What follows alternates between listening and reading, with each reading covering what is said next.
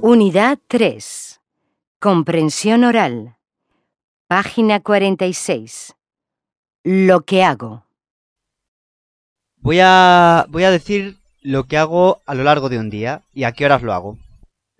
Me levanto a las 8 menos cuarto y voy al instituto a las 9 menos cuarto. A las dos y media salgo del instituto y voy a comer. Termino de comer más o menos a las 4 menos cuarto y descanso una hora más o menos hasta las 5 menos cuarto. Hay algunos días que tengo clases a las 3 y media, pero bueno, esto es la mayoría de los días. A las 5 me pongo a estudiar y suelo estar hasta las 7 y media, que hago un breve descanso de unos 15-20 minutos para merendar un poco o ver un ratito la tele.